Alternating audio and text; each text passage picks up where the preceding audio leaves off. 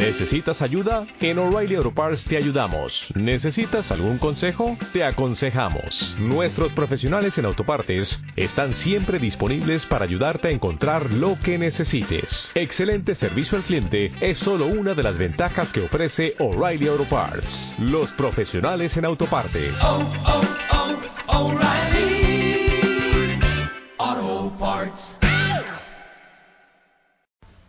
Buenos días.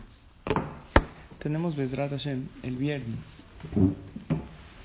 El tema del siyum de los primogénitos, ya que están obligados.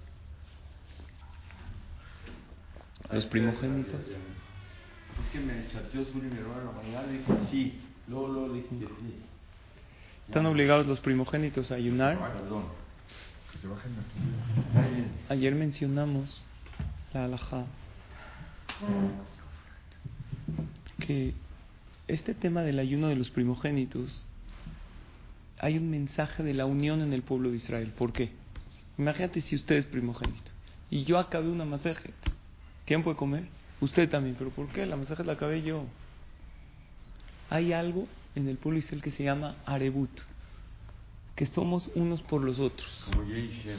Como dice. Que se dice cuando hay un Brit Milá. ¿Por qué? Porque es una alegría de todos. Y si hay algo en el judaísmo que es, podemos decir que es lo principal, es procurar el bien común. Sin lugar a dudas, es lo principal del judaísmo. Al yo procurar que los demás estén bien, al incluir a los demás en mis beneficios, estoy haciendo lo más grande que pueda haber en la Torah.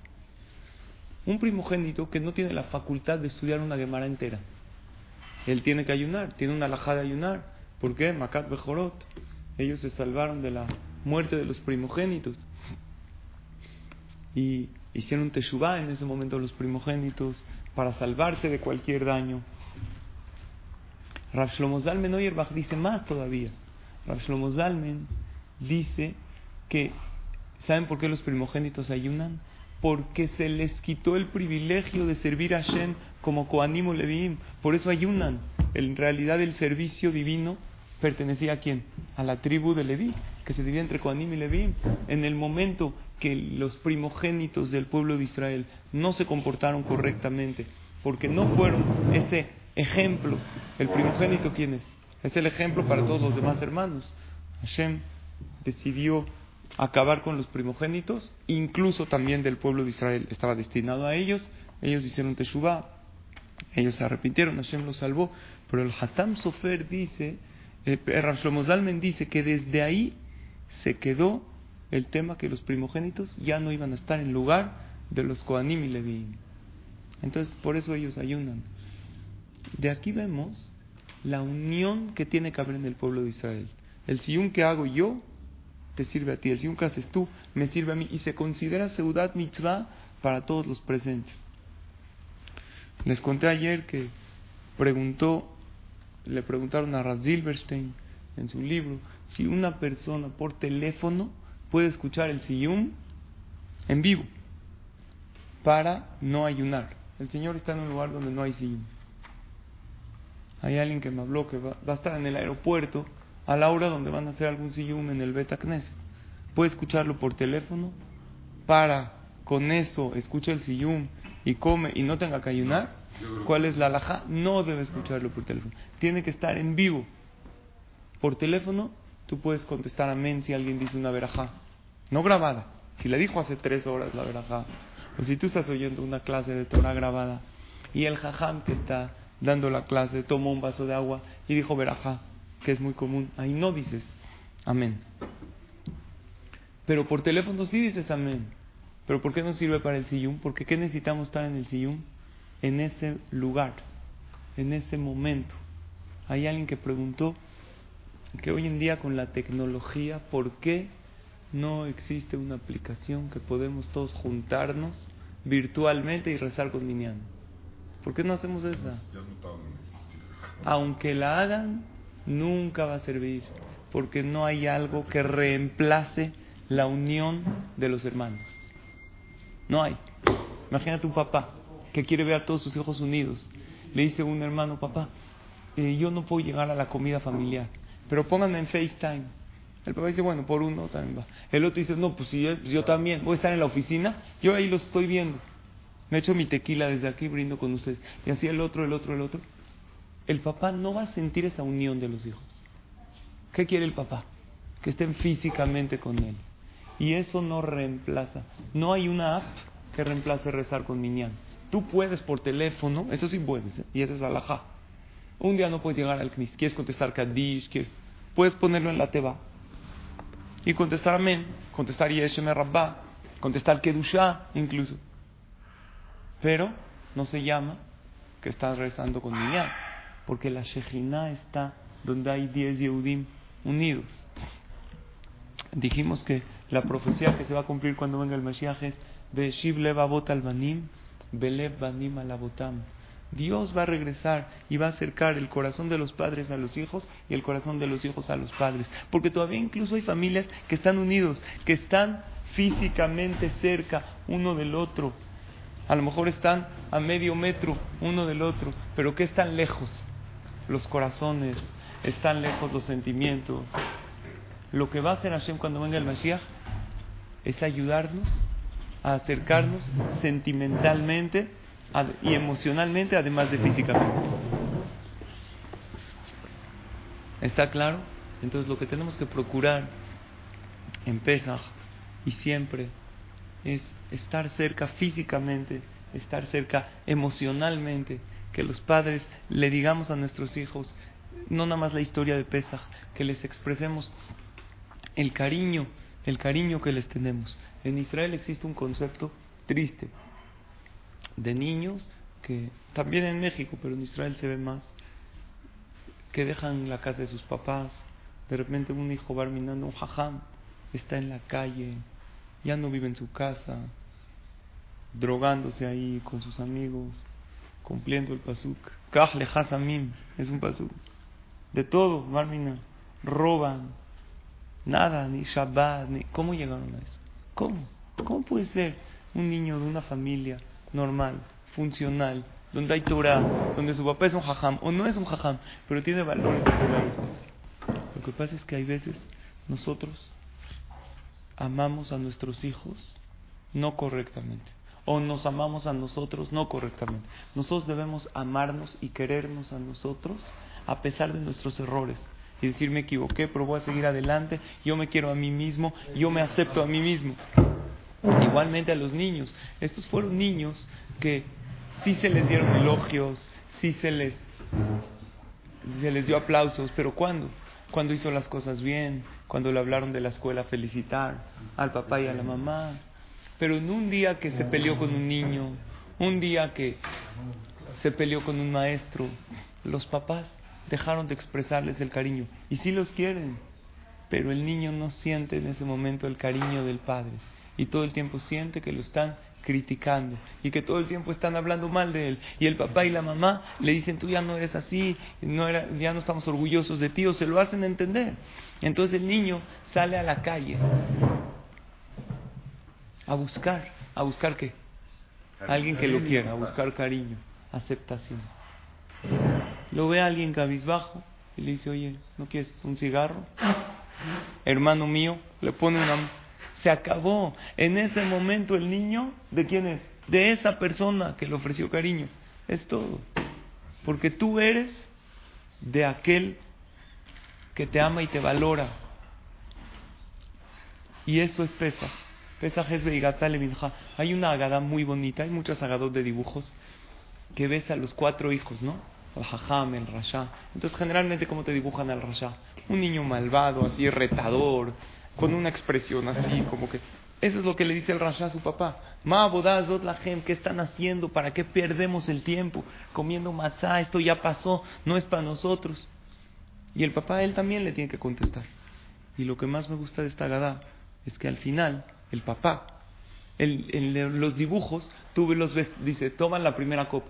Ves al hijo Jajam tomándola, al hijo Tam, al simple así, con una copa y no sé si tomarla, sino al Rasha, así todo negativo, pero al final cuando acaba la Gada y dice Leshana va está el papá bailando con sus hijos. Estos cuatro hijos son hijos de quién? Del papá.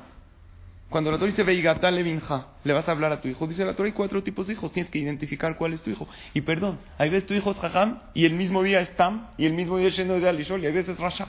Porque la persona tiene cambios de humor. Y lo más bonito es que al final de la Agada sale el papá bailando con todos sus hijos y también con el Rasha.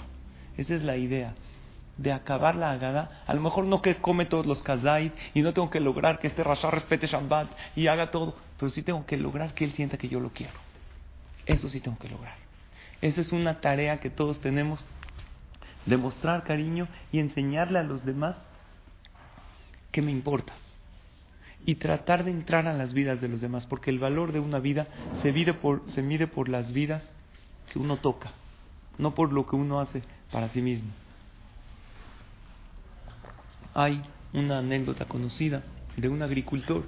Este agricultor tenía una excelente semilla y florecía muy bien su campo. Y en una ocasión alguien le preguntó cuál era su secreto. Le dijo, mi secreto es porque muchos agricultores siembran la misma semilla y no tienen esta producción. Dijo, lo que yo hago es voy con mis vecinos y les comparto esta semilla de maíz que yo tengo a todos. Y le preguntan, ¿cómo? ¿A tus competidores les estás dando la misma semilla? Dijo, claro, porque cuando mis competidores siembran esta semilla de buena calidad, existe lo que es la polinización. Y con el viento se van pasando una a la otra. Y las aves toman de una semilla y pasan al otro campo y luego lo siembran. Si yo les daría a mis competidores mala semilla, porque él era un producto, y yo nada más siembro la buena, ¿sabes qué va a pasar? Tengo aquí al lado un competidor que está, tiene semilla de mala calidad y el viento lo pasa y por la polinización también me afecta a la mía y las aves la pasan. Pero al yo procurar que todos tengan semilla de la mejor calidad, el que más se beneficia soy yo. Y esto es una lección increíble en la vida, que tenemos que procurar el bien común y tenemos primero que todo que descubrir la verdad nosotros y vivir bien nosotros y decidir ser feliz nosotros. Pero cuando tú ya decidiste vivir tu vida correctamente, feliz, como Hashem quiere, todavía no acabaste tu tarea.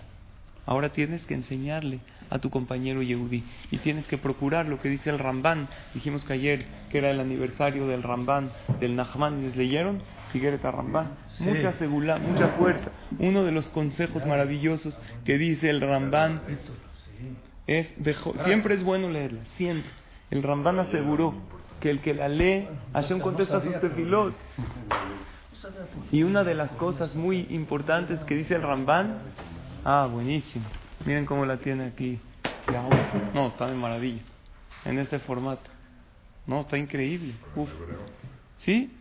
Increíble. Y la idea es leerla, entenderla, profundizarla, interiorizarla. Una de las cosas que dice el Ramban es maravillosa, es de lo que más me gusta. Bejol Adam y Yegadol Mimjabe Eneja.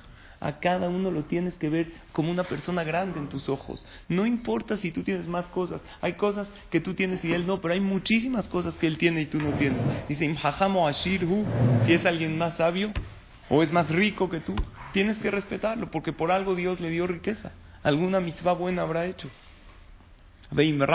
Si es alguien que es pobre, que es carente, Beata Ashiro tú eres más rico y más inteligente que él. Hashov Belibeja, nada más tienes que verlo y decir,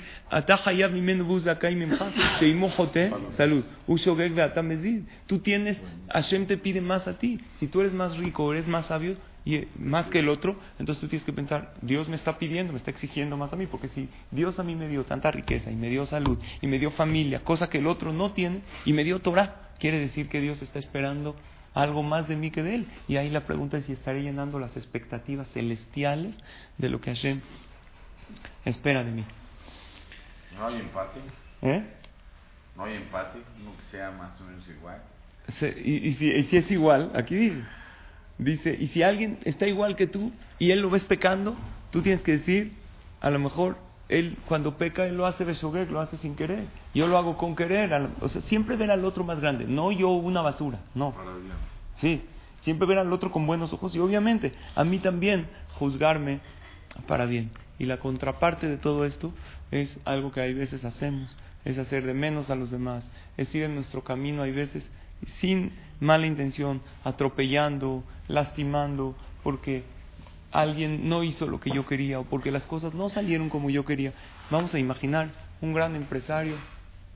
Este gran empresario se llama el señor Isaac. El señor Isaac un día tiene muchos empleados y ve que no están cumpliendo mucho. Llegan un poco tarde, salen temprano, se van aquí y allá y pues él se da cuenta que él tiene que poner el ejemplo. Si él quiere que los empleados estén a tiempo, pues él, la verdad, los contrató para él poder darse una buena vida, pero dice ahora no es el momento. Mientras yo llegue 10 de la mañana, está difícil que yo pretenda que ellos lleguen a las 8 de la mañana. Entonces el señor Isaac reúne a todos sus 15, 20 empleados y les dice, señores, esta empresa, nuestra finalidad es crecerla hasta arriba. Y con la ayuda de ustedes vamos a lograrlo. Y les da una plática motivacional. Y les dice, todos a llegar temprano y vamos a salir hasta el final y vamos a cumplir la jornada de trabajo. Y yo voy a ser el ejemplo. Yo voy a ser el primero en llegar y el último en salir. Cuando los empleados ven que el capitán del barco ahí está, se pone las pilas, pues ellos también. Y se dan todos la mano, ¡uh! adelante. Todos motivados. Al otro día, el señor Isaac el primero que llega es él. Y así pasa una semana. Ocho de la mañana está ahí recibiendo a todos con una sonrisa, muy buenos días, a cada uno le dice gracias por ser parte de esta empresa, tú puedes y está el ambiente y la vibra en la oficina, todo increíble. Así pasan dos semanas. Un día, este hombre, bueno, tampoco tiene 60 años, está, tiene 35, 40, está en la edad de que le gusta también pasarla bien. Hay una fiesta con sus amigos, se quedó un poco tomando. Cuando suena el despertador a las 7 de la mañana, lo apagó con una intención de pararse en 5 minutos. ¿Y qué creen que pasó? Se quedó dormido hasta qué hora? Hasta las, 9 de la mañana. No se ha bañado. No. Ve el reloj. ¡Ah! ¿Dónde está mi pantalón? Directo a la primera que le grita quién es. A su esposa, ¿no? Siempre todos los niños están buscando algo. ¿A quién le gritan? Mamá, mi pantalón. Mamá, mi celular. ¿Por qué la mamá? Al papá que le grita. Papá, ¿dónde está mamá? ¿Eh? de enero. ¿O dónde está mamá? Pero fuera no le preguntan nada. Digo, mi pantalón, mi ropa, mi celular. Sale todo exaltado. Obviamente no le dijo bien buenos días a su esposa, a, su muchacha, le prepara un café que ni siquiera se lo tomó y sale como está tan nervioso, se, hace, se sube al coche en lo que busca las llaves, se echa para atrás, le pega al vecino, le da un, le aboya el coche fuertísimo, llega directamente al vecino que está exactamente, le dijo, perdón, voy atrasadísimo, eh, me, propuse llegar temprano y ya se me hizo tarde, pero somos vecinos. Háblale al seguro y, hablamos a la noche. Yo tengo seguro, le da la, la, tarjeta y ya va muy mal porque ya le pegó al vecino y aparte va mal va tarde y en el camino pues empieza a hacer las llamadas, les dice, estoy un poco atrasado, lo para la policía. Lo para la policía porque va esto eh, atrasado y le va a hacer el ticket. Y él dice, no, por favor, no, no, así es, sus documentos, esto en lo que se arregló, le costó mil pesos porque quería llegar temprano. Ya no quería discutir tanto con el policía y ya estaba todavía peor malhumorado. Todavía llega a su lugar y su lugar de estacionamiento estaba ocupado. Se pone muy mal, llega, sube a, ahí a la oficina y le habla al gerente. Imagínense cómo llega. Ya está como. Ya no puede. Para explotarse. Eh, a ver, ven un segundo. ¿Hiciste al final la operación que te encargué ayer? dijo, no, es que no pude. Ah, no pudiste, no puede ser. ¿Para qué estás aquí? Dijimos que nos íbamos a poner. Pero él es porque estaba de mala. Su reacción no fue realmente por lo que el gerente hizo mal. Se lo acabó por su humor. Y el gerente Dijo, ah, él está de mal humor. Se puso muy mal. Le habla a la secretaria. A ver, Lupita, ven para acá. ¿Mandaste el correo que te dije? Dijo, pero me dijiste que no lo mande. No, te dije que sí lo mandes. Ah, no puede ser. Vete, ya estoy harto. No, no estás haciendo bien las cosas. Por tu culpa me regañó el Señor. Y ella, jazita. La regañan a ella. Dice, no puede ser, ya estoy harta. Todos los hombres son iguales.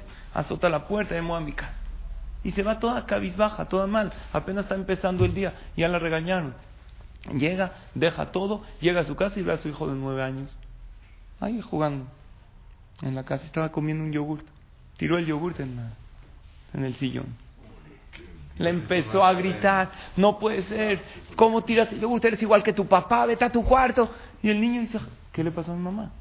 Creo que le urge una, un tratamiento psiquiátrico urgente. ¿Qué le pasó? Llegó como loca, explotando. El niño llega a su cuarto, ¿a quién le va a gritar? Va su osito de peluche. Le da una patada y le dice, tú tienes la culpa, ¡Pah! lo vuela hasta allá, azota la puerta, se echa a la cama. Es una escena que puede pasar, ¿sí? ¿Cómo nos ahorraríamos todo? Si el señor Isaac le pega al osito de peluche directo y ya. ¿Para qué tuvimos que pasar? ¿Pero por qué? Exacto. Todo por no entender y por no analizar, por no procurar el bien de los demás, por querer que las cosas salgan exactamente como yo quiero. Y aquí hay dos lecciones. Si tú eres el agredido por esa persona, que a lo mejor no procura el bien común, que no da las mejores semillas a los campesinos de al lado, no siempre tú tienes la culpa. Es más, generalmente el que lastima, el que agrede, yo les digo, él, él tiene un problema, no te lo tomes tan personal.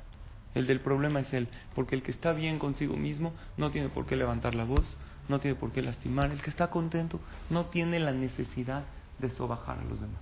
Y cuidado, cuando tú eres aquella persona que se está exaltando, que está, recuerda esto. Recuerda que al tú querer el bien de los demás, automáticamente te llega a ti. La frase que yo puse es la siguiente. Si vas a procurar el bienestar de los demás, también te vas a beneficiar. Y si vas a querer que los demás sean menos que tú, también te vas a perjudicar. No existe tal cosa que yo quiero el bien nada más para mí y quiero que a los demás les vaya mal, quiero que a mi competidor no le vaya increíble. No existe eso. Lo que uno pretende para sí mismo lo refleja y lo rebota. Cuando tú pretendes que los demás estén bien. Y empecemos, cuando hablemos de esos demás, por aquellos hijos, por la familia, que estén ellos bien. Estén bien, no nada más que hagan lo que yo quiera. Veigatale vinja poder educar a tu hijo correctamente en esta noche maravillosa de Pesach. No es procurar que él haga lo que yo quiera, porque eso es amor a mí mismo. Es procurar que él esté bien. Hanoch Lanar al Pidarco, según su camino, que él se sienta pleno, que él se sienta contento, siempre dentro del marco de lo correcto. Y cuando actúa mal, también hay que expresarle nuestro cariño y nuestro amor. El Pirkei le llama Ahabá She'en Dabar o Ahabá Dabar un cariño que depende de algo, eso no es cariño al otro, es cariño a sí mismo, es egoísmo. Si yo nada más lo quiero y lo elogio, cuando este hijo me obedece, cuando este empleado hace lo que yo quiero, pero cuando apenas las cosas me salen un poco de control, ahí ya exploto, eso no es ahabá verdadera, no es amor verdadero. Amor verdadero es cuando yo quiero el bien de los demás y cuando yo sé que Hashem tiene sus cosas, que Hashem tiene sus maneras, que Hashem tiene sus tiempos y yo recibo correctamente lo que Ashkadosh Baruj me manda. La lección es procurar siempre, siempre el bien de los demás. Esto es algo increíble, Bezrat Hashem, para la festividad de Pesach. Dale la mejor semilla al otro. Deseale lo mejor a tu competidor. Deseale lo mejor a cualquier persona y velos a todos con los mejores ojos. Los primeros que nos vamos a beneficiar somos nosotros y obviamente vamos a dar esta energía positiva a los demás. Baruch Adonai Olam.